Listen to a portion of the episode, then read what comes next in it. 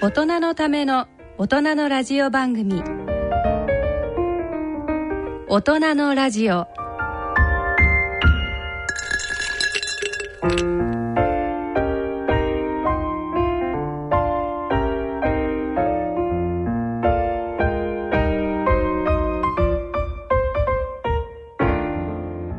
皆さんご機嫌いかがでしょうか？立川楽長です。ご機嫌いかがでしょうか？篠崎直子です。えー、今回はですね私たちね実はピンチヒッターなんですよね。はい。えー、いつもの私たちのように、はい、笑いと健康をテーマにお送りいたします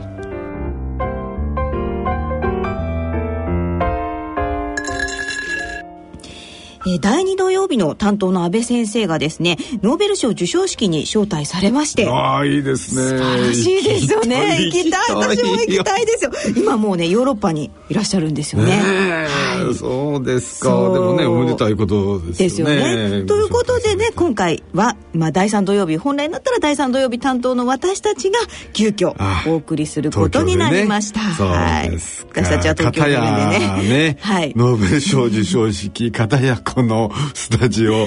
うんあっちの方がいい。行きたい 私もあっちに行きたい。ねえ。ノーベル平和賞の授賞式ということで。ねえ。緊張するでしょうけどね。自分が受賞するわけじゃないから座ってりゃいいんだからあ行きたいなでもな。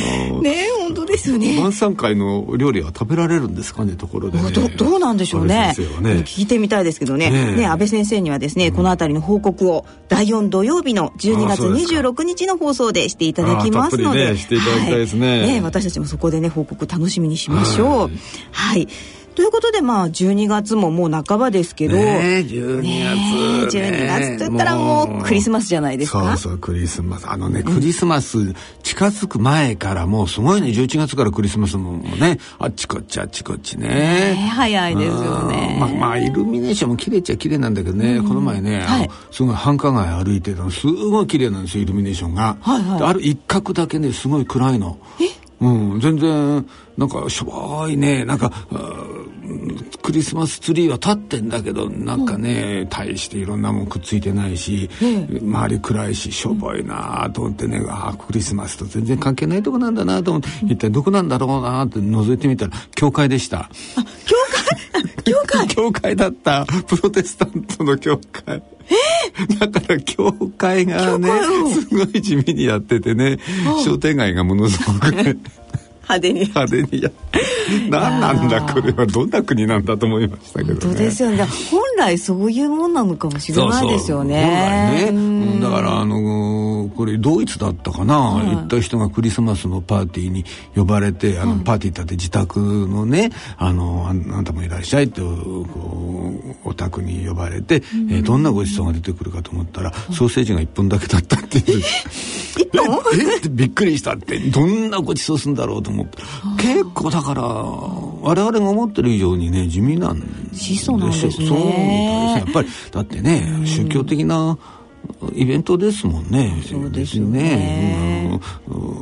帽子かぶって騒ぎましょうって そういうイベントじゃないもんね本来ね。でも日本はねどんだけ騒ごうどんだけ豪華にしようみたいなね。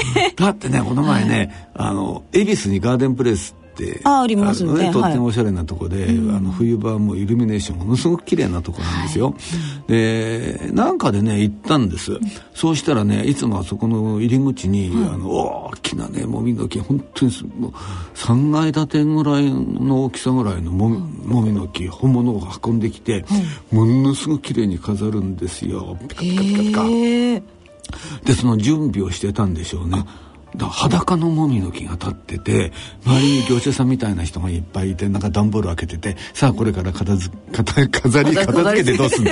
飾り付けをしようというそういう時だったの。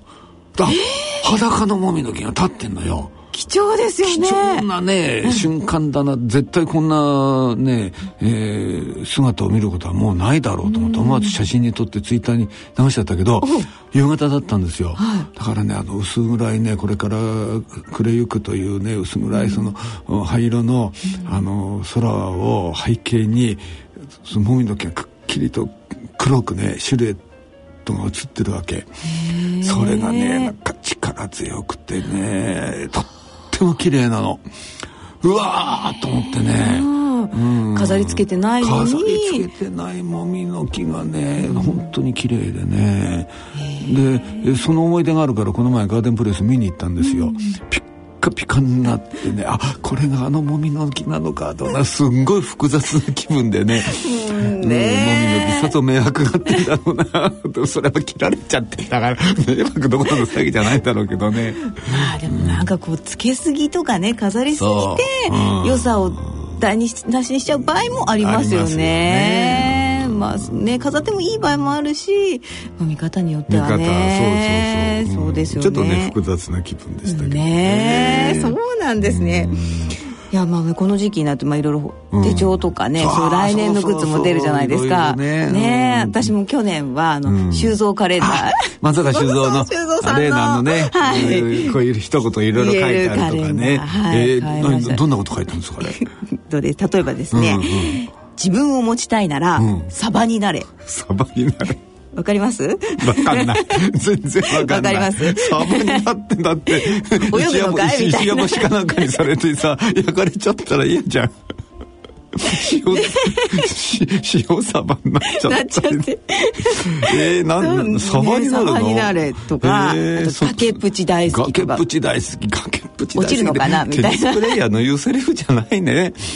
だってそうそうでしょ。だってねセットカウント4号でね、うん、えー、ブレイクポイントなんて言ったらね、うん、もうそこで1本取られたら終わりだもん。終わりですよ、ね、本当ね、セットカウントゲームゲームカウントね4号でブレイクポイント取られたらもうそのセットをしないわけですから、まさに崖っぷちですよね。怒っちゃいます松田修造そういう時いっぱいありましたね。あそう。大好きだったのかなねうわ嬉しいと思ってやってたんですかね。面白いこと言いますよねあの人ね、そうですね、あの解説をね時々するんですよテニスのね、そうするとねやっぱりあのあの人だけね面白いのはね、もうプレイヤーの視線で解説しちゃうわけ。普通はもうあの解説者としての目線で解説してんですよ、はい、だけどあの松岡修造の場合はねもう最初から最後までプレイヤーなのようん、だから、ああ、このショットね、えー、私が打ったらね、1000回打っても入りませんよ、とかね、う経頑張れとかね、で、そのうちにね、もうあの、解説者でもなくなるわけ。ね、だから西堀がミスると、松岡が、うわーお前は解説者か、それでも。応援してるだけだろ。個人的感情が入っちゃってそうそう。でもそれがねまた新鮮でね、うん、いいんですよ。わ、ね、かりますわ、かります、あの私はね彼の解説好きですけどね。ね、うん、なんかいいですよね。こう変にいろいろ解説するよりもこうそうそうそうそう出してシンプルに。そうなのそうなの。だから、あの解説者と自分と一緒に錦織の試合を見てるみたいなねそんな雰囲気があるからね、うん、そういう意味じゃいいですね、うん、でもサバになればわかんないな。サバになればね、どうんどういう意味でしょうね。はい、えー、それでは大人のための大人のラジオ進めてまいります。大人のための大人のラジオ。この番組は野村証券ほか各社の提供でお送りします。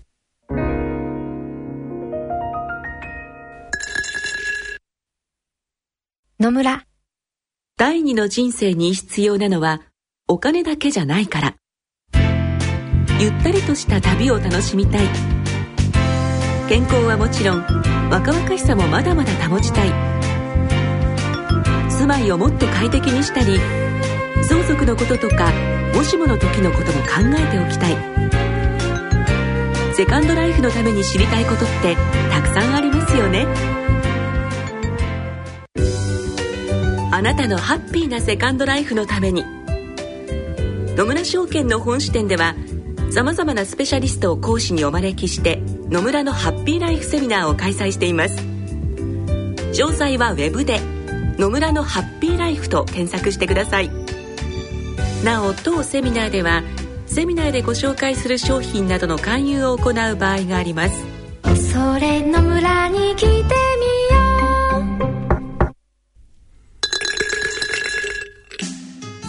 大人のための大人のラジオ。心と健康のコーナーです。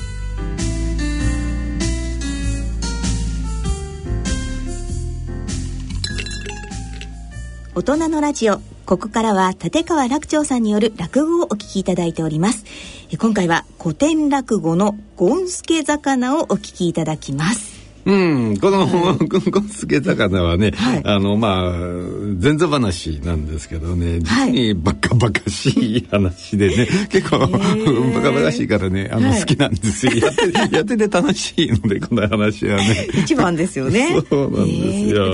ゴンスケ魚。うん。これね、実はあの、陽明酒ってね。ああ私好きですよ、うん、ねあの別にこの番組のスポンサーじゃないんだけど、はい、だからあんまり宣伝してもしょうがないんだけど。そうですね。でもなんかいい まあ、まあ一応、うん、まあ私のあの、はい、講演を、あの依頼してくれたクライアントさんなんですけどもその陽明酒主催の健康セミナーで健康落語やったんですよ、うん、その時にまあ健康落語ばっかりでもなんだから古典も一つお願いしますよって話になってじゃあまあ一つバカバカしいのやりましょうかっていうんでやったのがこのゴンスケ魚なんですね。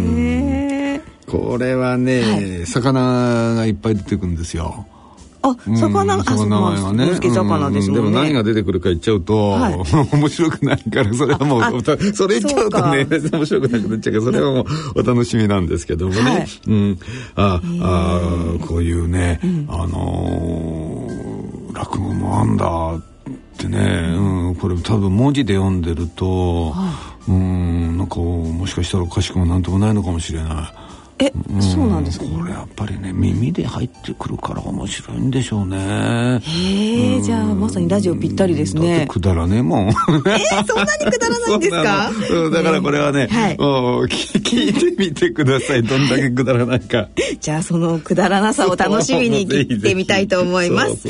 はい、えー、それでは立川楽長さんによる古典落語「ゴンスケ魚」をお聞きください。なお今回は10月28日江戸深川資料館にて開催されました陽明酒健康セミナーでの録音の模様をお聞きいただきますまあ一つもバカバカしいところでね、えー、お笑いいただければと思いますけれどもまあ夫婦といってもいろんな夫婦がありますね。えーまあね本当にねもう夫婦ごとに随分違うもんだなと思うけど中にあの亭主関白っていうんですか旦那が威張ってる夫婦もありますよね。うんすごいなと思うあのね中にね奥さんに一日ね30品目作れって言った旦那がいるんですよ。ね？よくあの言うでしょ？あの食材で30品目1日食べると体にいいとか。ね、あの長生きするとか言うじゃないですか。だから旦那がね、奥さんに言ったんですって。1日30品目作れって。勇気ある旦那だね。私絶対に言えないですよ。かみさんにこんな恐ろしくって。1日30品目でご飯を作りなさい。俺に長生きしてもらいたかったらやんなさい。って言ったら奥さん本当にやったってんですよ。毎日毎日30品目使ってご飯作って。そうしたら旦那は本当に30品目あるのか。毎日毎日数数えたってん。まあこういうことやるやつに限ってね大体早死にするんですけどもね。ね。そうしたらある日ねあれですよ。23品目しかなかったんだって。だ旦那怒ったってんですよ。いいじゃないですか皆さん。だって23もあったら同じじゃないですか。怒ったってんですよ。なんだ今日23しかないじゃないか。え？あ俺はね30作れって言ったんだぞ。なんで今日23しかないんだよって怒ったらね奥さんも負けてないですよ。大丈夫よ。これで30になるわよって七味唐辛子を出したって話が。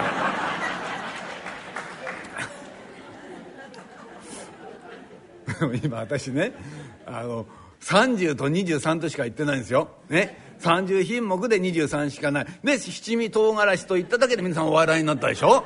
ああ今日のお客様は皆さん認知症じゃないんだなと思ってすごいなんか安心しちゃったりなんかするわけでございます。えーあねこういうねご夫婦もあるかと思うと中にあの奥様が大変やきもち焼きのご夫婦もございましてね、えー、旦那が浮気をするんじゃないか浮気をするんじゃないかも一生懸命心配をするなんという、えー、そんな夫婦もございますが、えー、最後に、えー、ゴンスケ魚という、えーまあ、バカバカしいところでお付き合いを願っておきますけれどもゴンスケやゴンスケゴンスケやゴンスケあんだねえー、よかっただかねえ奥様。この世界まあいいからそこにちょいと座っておくれ。実はね今日はお前にね折り入って聞きたいことがあるんだよというのもね旦那様のことなんだけどもとうも近頃様子がおかしいんだよ。私は旦那様ねとうとうできたんじゃないかと思うんだけどもね。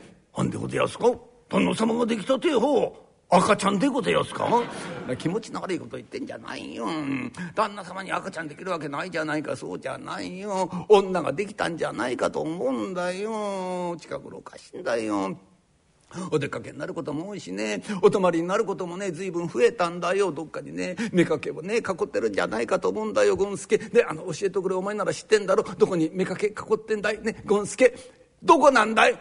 えー、俺は知らねえだよ。ほら、そういうことは何にも知らねえだよ。まあ、やったね。男ってどうしてこうかばうんだろうね。じゃあね、ゴンスケ、あのね、お前何か今欲しいものないかい？ね。欲しいもんなんでも買ってあげるからね。何か欲しいもんないかい？欲しいもんでございますか？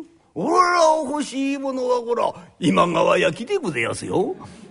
今川焼き。なんだね、そんなものわけはないやね。じゃあね、お前にねあの1円あげるからね、えこの1円でねその今川焼きを買ってねで、えー、食べなさい。本人も1円くださるでございますか。ほんりまあだけんどもこれ困ったな。なんだね。1円じゃ足りないのかい。そうでよねだよ。こうだらたくさん今川焼きを食ったらほら腹壊すぞ。誰が全部食べろと言ったんだよ。残ったらね、えー、そりゃ小遣いにしたらいいよね、えー、1円あげたんだから権助教えてくれ。どこなんだい？ね。どこなんだい権助？ほうでございますか。ほらな。あ奥様に1円もらったでから話せねばいかねえな。このお店出ますでしょ。で左曲がります。最初の角を右へ曲がった3軒目でございますよ。まあそんなに近いのかい、まあ、じゃあ目と鼻の先じゃないかどこまでバカにしてんだろうね。じゃあ何かいそこに目かけを囲ってんのかい。いやそこで今川焼きを売っとるでございますよ。今川焼きはどうでもいいんだよ。だからどこに妾を囲ってるんだよ。そそそれは知らねえ。いや俺本当に知らねえだ知らないわけないじゃないか。お前はね。旦那様のお供について行ってるんだからどこに行くか分かってるじゃないか。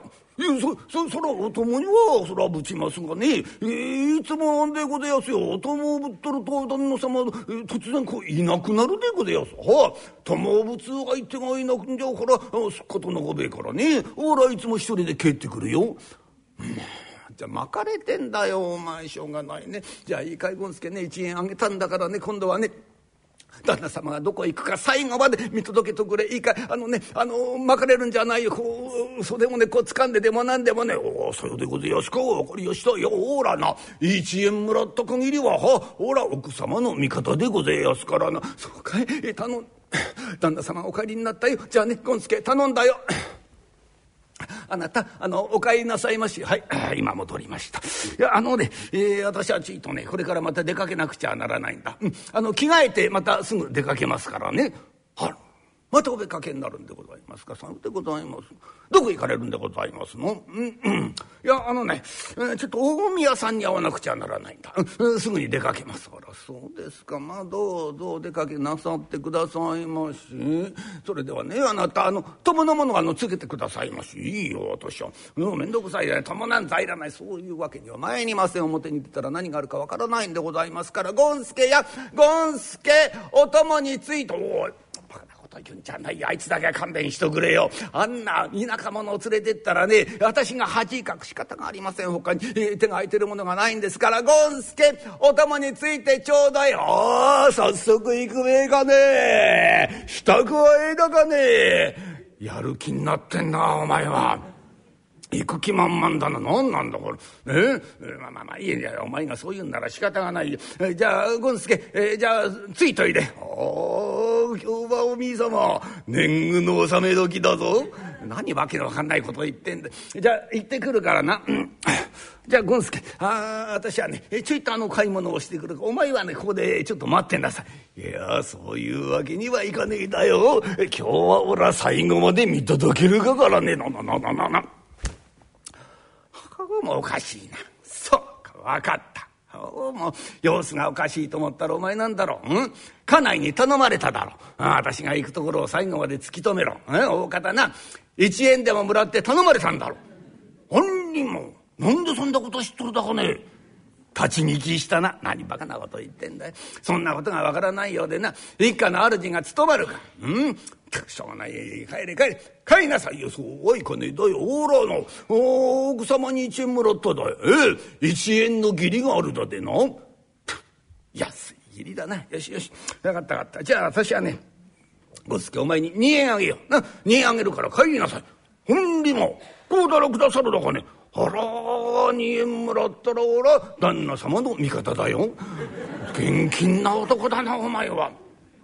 よしよし。じゃあなあ私の言うことを聞いとくれ。いいかい、えー、これから家へ帰ったらなうん家内にこう言うんだ。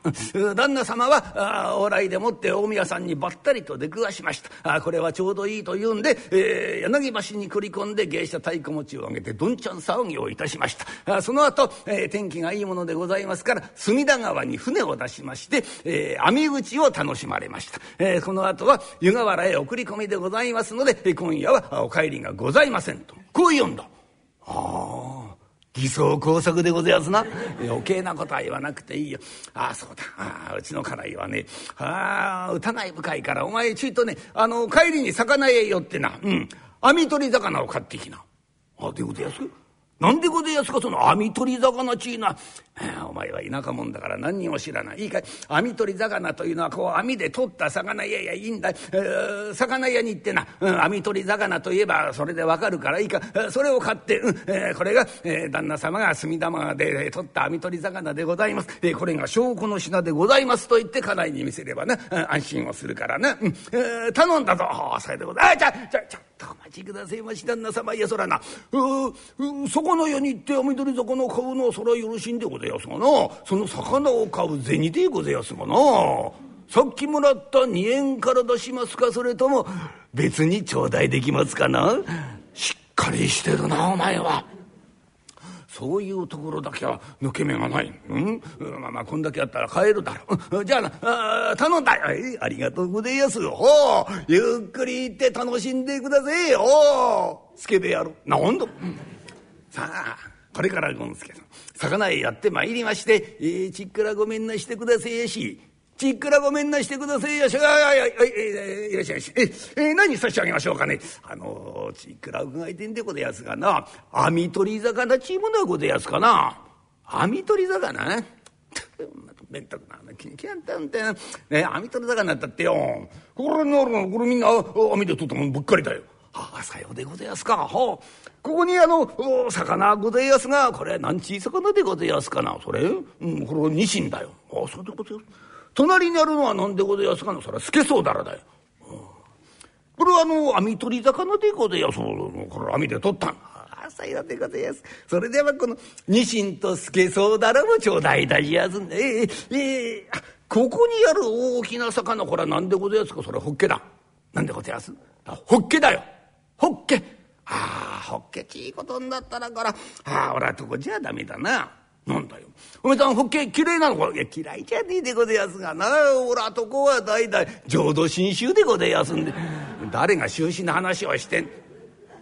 ここに何かあの平べったい魚がございますが、これなんでございますか？それ、それはアジの開きだよ。うん。随分平べったいだ。さ開いて火に干してんだ。それでございます。これあの、あのー、網取り魚でございます。そうそうそう、これ網で取ったんですよ。でございます。じゃあ、アジの開きも頂戴いたしやすね。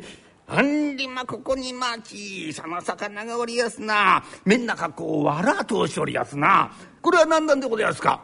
知らねえのかいこれ。ええー、あらお前目指しじゃねえかよ。これはもう網取りだ網で取ったんですよ。ででこれ一匹ちょうだい冗談じゃねえそんなもの一匹だけ持ってもらっちゃあかんだよねこれ一羽っつってな丸ごと持ってってくれよ。ああそうでございますか。じゃあこれ、えー、丸ごと団体で頂戴いたしやす。はいはい。あんりまあ。ほらまた、あ変わった魚がありやすなまん丸でもってくんぬっとりやすなこれ一体何なんでございますかお前さん本当に知らねえのかおい。えこのごめんゆでゆでだこだよ。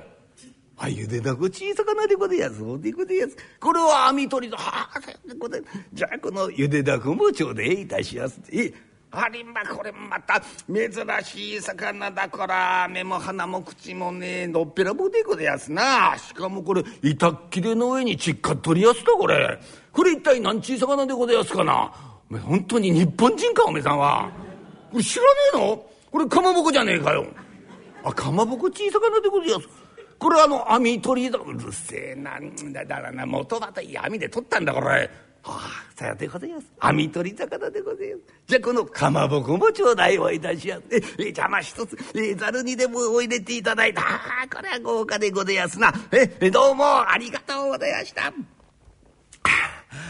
奥様ゴンスケでございます。ただいま帰りやした。まあ、ゴンスケかい。まあまあまあ、座ってくれ、ご苦労だったんで。え、で、どうだったんだあの、旦那様はどこ行ったか分かったのかい？や、それがあんでございますよ。はあ、途中で大宮さんにばったりで食わしやして、はあ、ちょうどいいちんで、えー、これから柳橋行きましてな、あ芸者太鼓持ち上げてどんちん騒ぎいたしまして、えー、あんまり天気がいいちでね、えー、隅田川に船出して、えー、網打ちを楽しまれまして、えー、その後は、何でも湯河原へ、えー、送り込み立ちことで、はあ、今夜はお帰りがございません。以上、報告終わり。何を言ってんだね、ゴンスケ。お前そうやってね、口から出任せを言うんじゃないよ。いや、口から出任せでねえだ。これみんな、旦那様が言った通りに言う。なんで、なんでもねえでございやす。いや、これ、本当でございやす。本当だってね。いいかい？お前が出て行ったのがね午後の2時ですよ時計を見てごらん今2時15分じゃないかたった15分の間でね柳橋でもって芸者太鼓持ち上げてどんちゃん騒ぎをして隅田川で網打ちができるわけがないじゃないか。いやそれでございますよ。まあ、人間やろうと思えば何でもできねえことはねえでございます。いや本当でございますよ。その証拠にほら証拠の品ちいものを持ってきたでございます。なんだよその証拠の品ってこれでございますがこれはみんなねえー、旦様があ隅田川で網で取ったもんでございます。えー、最初に網に引っかかったのはこのニシンとスケソウダラでございます。何よダメよこれはね北海道に行かなかったら取れないんだよこんなものは。なんだニシンやスケソウダラが隅田川泳いでんだよ。そそらでございますな。北海道からこの東京さ見物に来たでございますよはあ浅草の観音様見た後さこれからどこへ行くべきで話してるところ旦那様こうピャッと網ですったでございます。はあで次に取ったのはこの味の開きでございましてな。ああ怠け者でございましてな。はあ体開いて石垣のところ張り付いて日光浴をしとったでございます。それを旦那様がビリビリビリって引っ張ってくぜやす。ああ。それから次に取ったのがこの目指しでございますな。これはなんでございますよ。ああ。小さい魚でございますから、みんなはぐれたらならねえぞちいて、ああ、みんなに笑うとしやしてな、団体で泳いどったところ旦那様がシューバカなことを言ってんじゃない。アジの開きも目指しもこれはね、干物なんだよ。干物が泳いでるわけないじゃないか。い、それやろうともや何でもできるでございますよ。次に取ったのがこのゆでだこでございやしてな最後に取りやしたのがこのかまぼこでございやす。はあ、うんちきしょうまあ魚のくせに泳ぎ知らねえでございやすよ。はあ、板っきれの上にちっかってプーカプーカプーカプーカ浮いとるところ旦那様がシューッと取ったでございやす。いい加減におしよま本当に。ってんだね。かまぼこが泳いでるわけないじゃないか。誰か見てごらん、この木を。ほら。小田原水産金星って書いてあるじゃない。大体からニシンとかスケソウダラなんてものはね関東1円じゃ取れないんだよ。え1円いや。1円じゃねえだおら。2円で頼まれた。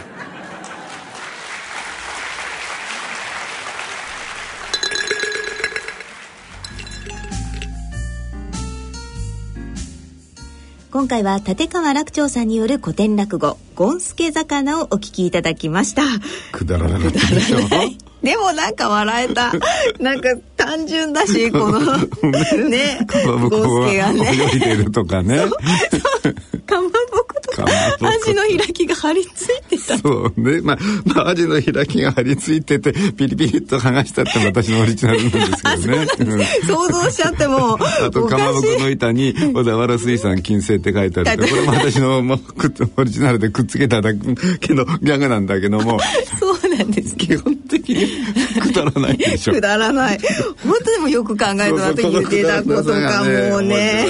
ゴンスケ魚私結構好きないや私も面ね。白かったこれ。いやーね。でもね魚はね、はい。体にいいんですよね。まあそう聞きますよねうんこれあのこの番組でもね、はい。あの魚のこと随分話しましたけど魚の油って、あのうんちょっと動物の油と違うんですよね、はい。あの動物の油っていうのはあの飽和脂肪酸飽和脂肪酸。うん。うん魚の方は不飽和脂肪酸飽和してない、飽和ってほらあの完全に溶け込んじゃってこれ以上溶けない状態をね飽和状態って、まあねあの、うんかその科学とかそういう分野以外でも使うじゃないですか、はい。飽和状態って、ね、あの飽和って意味なんだけど、その不飽和脂肪酸っていうのが、あの魚の油なんですよ。でねこれあの体にとっても良くてこのね不飽和脂肪酸の中にね、あのオメガ3脂肪酸っていうね仲間があるんです。まあ、うんまあ、あんまりく あんまり詳しいこと言ってもね、あのしょうがないけど、でこの中に含まれている脂肪酸がすごい有名なのが EPA と DHA なんですよ。これもあ聞きますねよく聞くでしょ。あの大体あのサプリの、はいあの、コマーシャルなんか見ると必ず出てくるでしょ出てきます。DHA ね。エイコサペンタエン酸が EPA で、ドコサヘキサエン酸が DHA ってもう下噛みそうなね。そう。うん。出てきますこれが体にいいっていうのはもう昔から分かってて、この番組でもね、話したと思うんだけど、ベジタリアンっていうでしょ、はい。野菜ばっかり食べてる人。で、やっぱりベジタリアンの人は長生きするって、まあこれは前から分かってんだけど、同じベジタリアンの中でもタバコ、タバコじゃない、卵だよ。卵？卵？がタバコだ？全然違う面白いね。タバコ吸うベジタリアンは果たして長生きするのか。いますかね？そういう方ね。ねえ。ねそんな調査結果ないかね。誰もやんないだろうねバカバカしい。飲みつけ魚ぐらいバカバカしいなこれね。まあいいや、まあ、卵後に置いといて。卵。ね。卵は食べるよってベジタリアンとか、はい。あの魚は食べるよとかっていう。まあいろいろベジタリアンにもあるんですけどもそういういろんなベジタリアンの中で一番長生きするのは実は魚だけは食べるよというベジタリアンが一番長生きしてるんですよ。うん。まあ、この話は前に確かしたんですけど、はいですね。でじゃあ翻ってじゃあ動物の方はどうかっていうと、ついこの前あの WHO がね、はい。あの加工食品ソーセージとかハムとかベーコンとか、1日 50g 以上食べるとあの大腸がんに、ね、なりやすいよってデータ発表したでしょ、で1日 50g っていうとソーセージ3本なんだって。えそんなもんですか？ホットドッグ食べると1個で 取っちゃうらしいんですよそんなんで大腸がんになるうん本当かいなんてみんな結構びっくりしたんだけど本当ですね。でこのでどんだけ違うかっていうとそうお肉いっぱい食べるすすぎるとがんになりやすいよって言ってて、で魚はいっぱい食べると実はがんになりにくいよってデータいっぱいあるんですよ。だけじゃなくてうつ予防するよとか。うん、だからお寿司屋さん行くじゃないですか、はでねあのこの EPA とか DHA っていう油は、あの青魚に豊富なんですつまりあのブリとか、あの松岡じゃないけどサバとか。ね。ね、うん。うん、であとイワシとか、ね。あの青魚ね。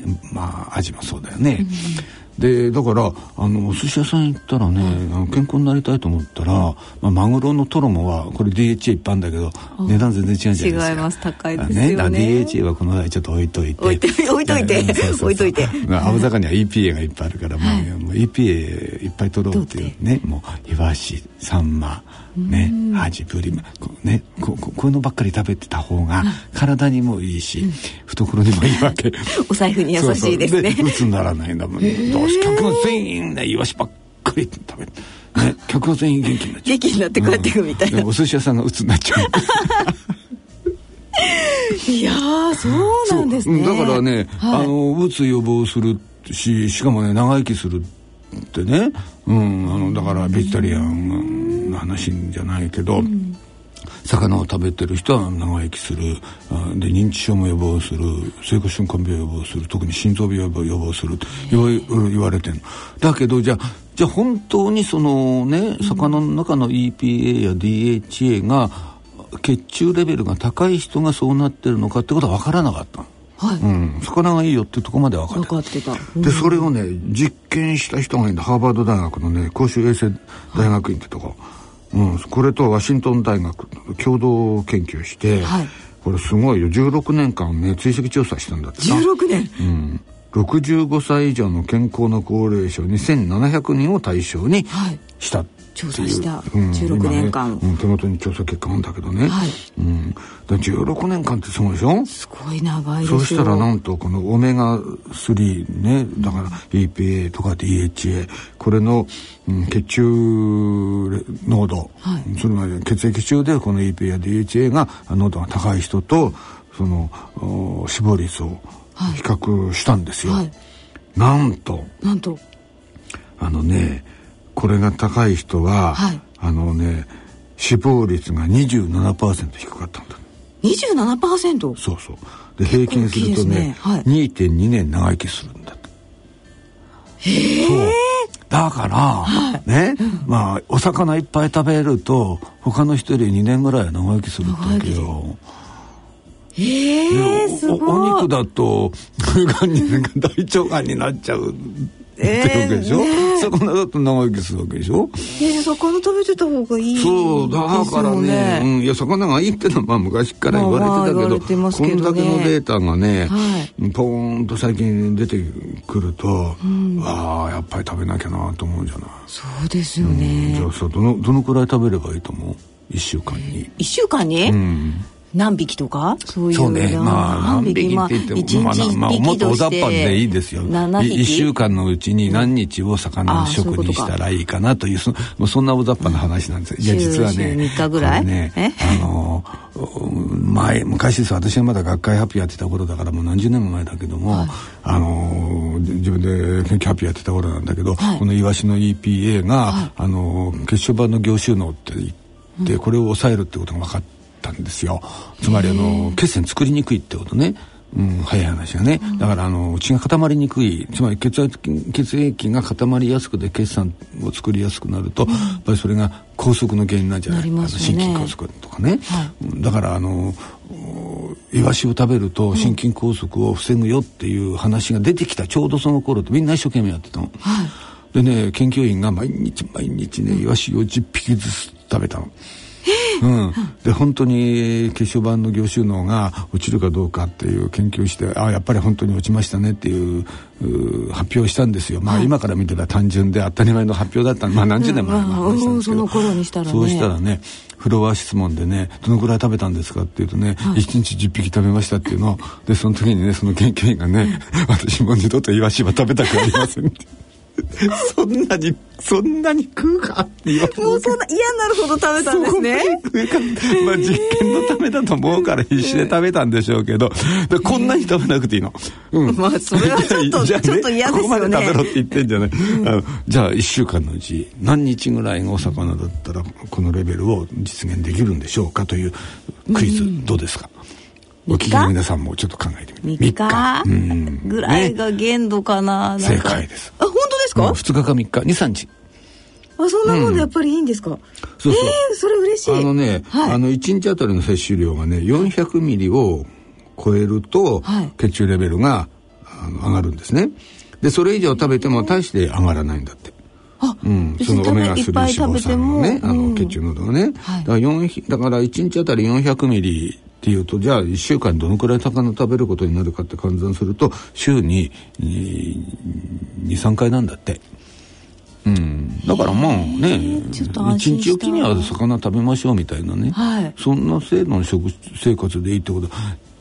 でも日本人結構そ週2回ぐらいは食べてるよね。魚そうですよね、まあ、だんだん欧米食にはなってきてるとは言ってもうん2回か3回はそうそう。食べるように心がけてます、そう。でもうんでもさ、それでもね週2回食べない人も今増えてるとは思うんですよ。若い人とかね一、人暮らしだったりするとなかなか、うんそうそう。だからね、あのこれお聞きの皆さんもそうだけど、せめて週に最低でも2回はね魚を。魚の料理をしましょう。ね。それには、サバがおすすめですよ。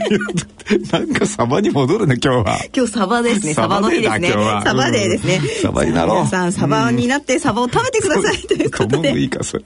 はい。以上落語のコーナーでした。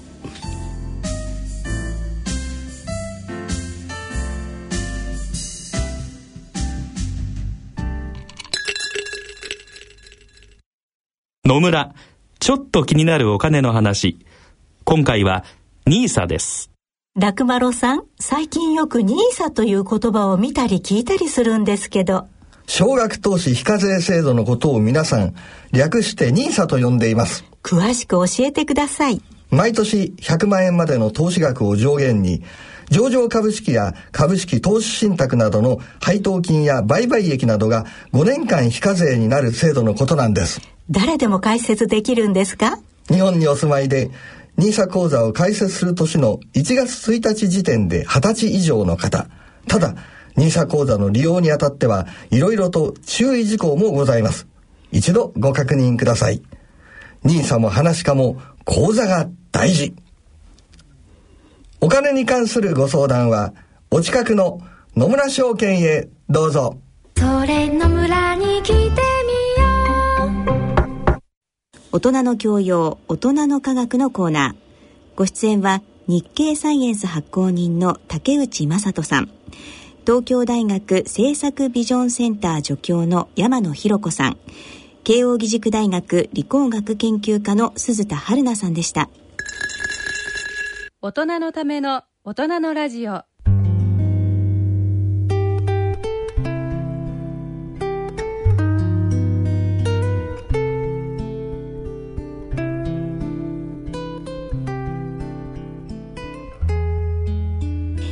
はいということで今回の大人のラジオはいかがでしたでしょうか、ね、なんかはいサバの話ばっかりしてましたね。でもね。サバサバサバうんいいじゃないですか。これからだってね、おお正月には小肌がね。はいね。美味しいですね。いいですよ。ねそうですよねねやっぱりね、あの冬は美味しいもんね。はい魚ね魚美味しいです、ね、うんうん秋から冬にかけて本当にね、はいあの魚しくなりますから、ぜひね、食べてください。はい今日は魚を食べようということで、は いなんかそそんな日でしたね今日はね。そんな日でした。ゴンスケ魚ですからね。えーそうだそうだはい。えーさてここで、えー落語のチケットプレゼントのご案内です。えー来たるもうこれ来年ですね。1月21日木曜日、東京都中央区にあります築地本願寺ブディストホールにて開催されます楽町新春独演会に抽選で5組10名の皆様にチケットをプレゼントさせていただきます。チケットご希望の方は番組ホームページの番組宛てメール送信フォームからご応募いただくか、郵便の方は郵便番号105-8565ラジオ日経大人のラジオチケットプレゼント係宛てにお送りください。えいずれも今回は新春独演会チケットプレゼント希望とお書き添えの上、郵便番号、住所、氏名、電話などの連絡先、番組へのコメントなどを書いてご応募ください。応募の締め切りは来年1月7日木曜日必着となります。どしどしご応募ください。新春ですからね。はいえーやっぱり落語聞いてね、えーなんかあのお正月らしさを味わってもらいたいというね、そうですね初笑いですからぜひお越しください。はい、ぜひ皆さんお越しください。えそれではそろそろお時間となりました。お相手は篠崎直子と、立川楽長でした。この後、大人のラジオはお時間まで大人の音楽のコーナーをお送りします。また、第2土曜日のご担当の安倍先生の放送は、再来週12月26日の大人のラジオでお送りいたします。私たちの放送は来週のこの時間となります。それでは来週のこの時間まで。さようなら。